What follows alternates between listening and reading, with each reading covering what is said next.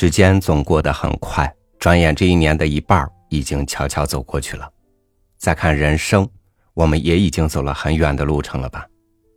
那些一路陪伴我们的亲人，就像开了瓶的酒，即使不喝，又还有多少日子，还是不见底的时候呢？与你分享贾平凹的文章，《酒》。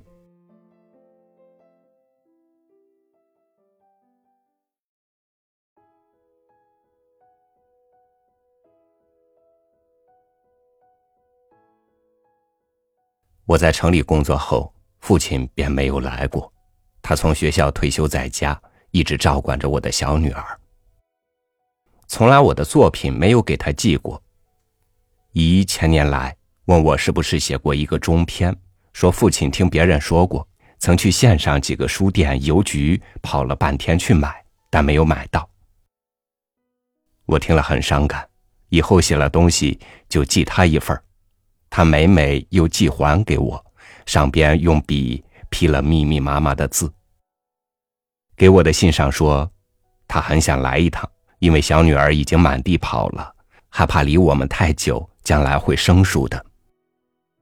但是，一年过去了，他却未来，只是每一月寄一张小女儿的照片，叮咛好好写作，说：“你正是干事儿的时候，就努力干吧。”你正是干事的时候，就努力干吧。农民扬长，趁风也要多扬几先呢。但听说你喝酒厉害，这毛病要不得。我知道这全是我没有给你树个好样子。我现在也不喝酒了。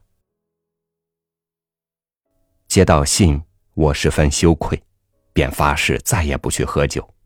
回信让他和小女儿一定来城里住。好好孝敬他老人家一段日子。但是没过多久，我惹出一些事来，我的作品在报刊上引起了争论。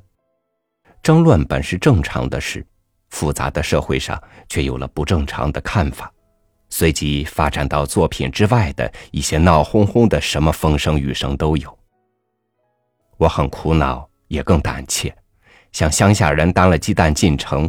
向乡下人担了鸡蛋进城，人窝里前防后挡，唯恐被撞翻了担子。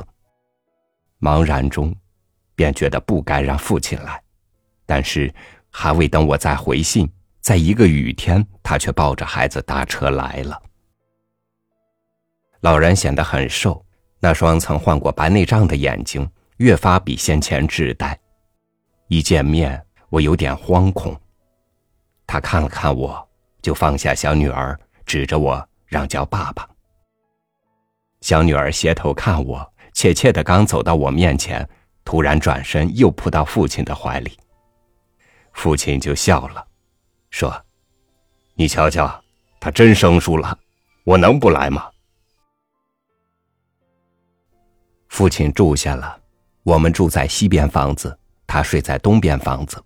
小女儿慢慢和我们亲热起来。但夜里却还是要父亲搂着去睡。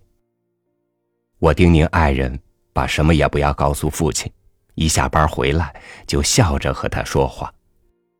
他也很高兴，总是说着小女儿的可爱，逗着小女儿做好多本事给我们看。一到晚上，家里来人很多，都来谈社会上的风言风语，谈报刊上连续发表批评我的文章，我就关了西边门。让他们小声一点。父亲一进来，我们就住了口。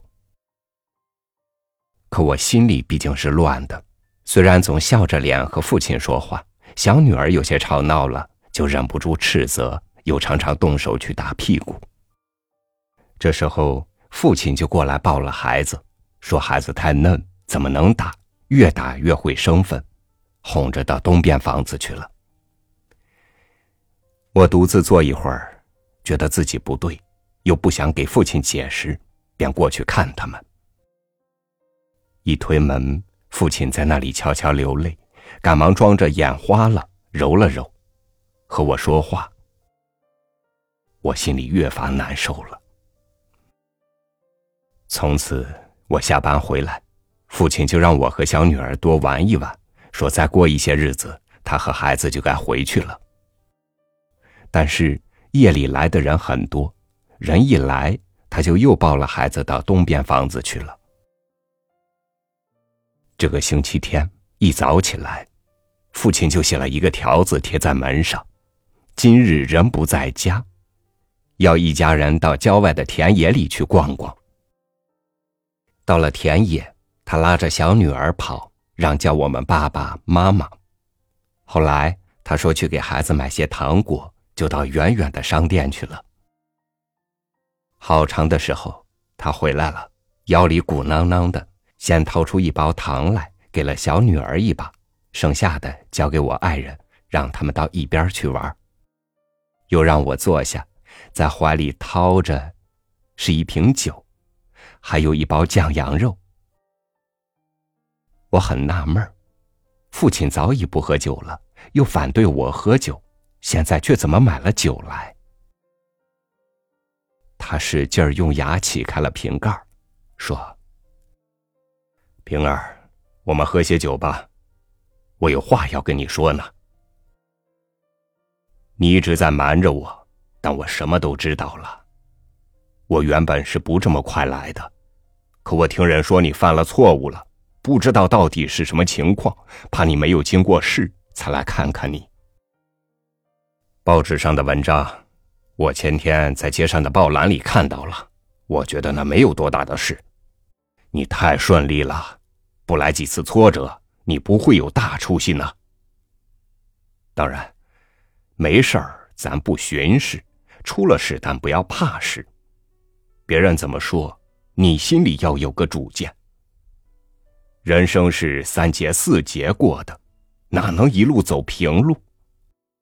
搞你们这行事，你才踏上步，你要安心当一生的事儿干了，就不要被一时的得所迷惑，也不要被一时的失所迷惘。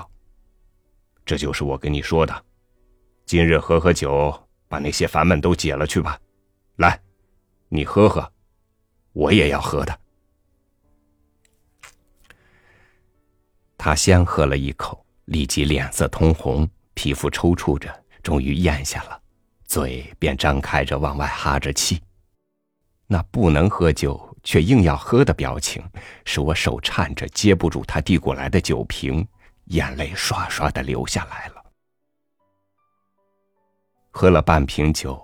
然后一家人在田野里尽情的玩着，一直到天黑才回去。父亲又住了几天，他带着小女儿便回乡下去了。但那半瓶酒，我再没有喝，放在书桌上，常常看着它，从此再没有了什么烦闷，也没有从此沉沦下去。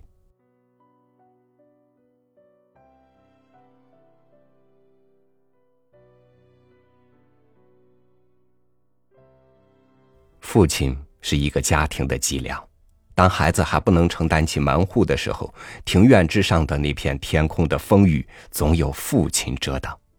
祝天下父亲身体健康，生活幸福。感谢您收听我的分享，我是朝宇，祝您晚安，明天见。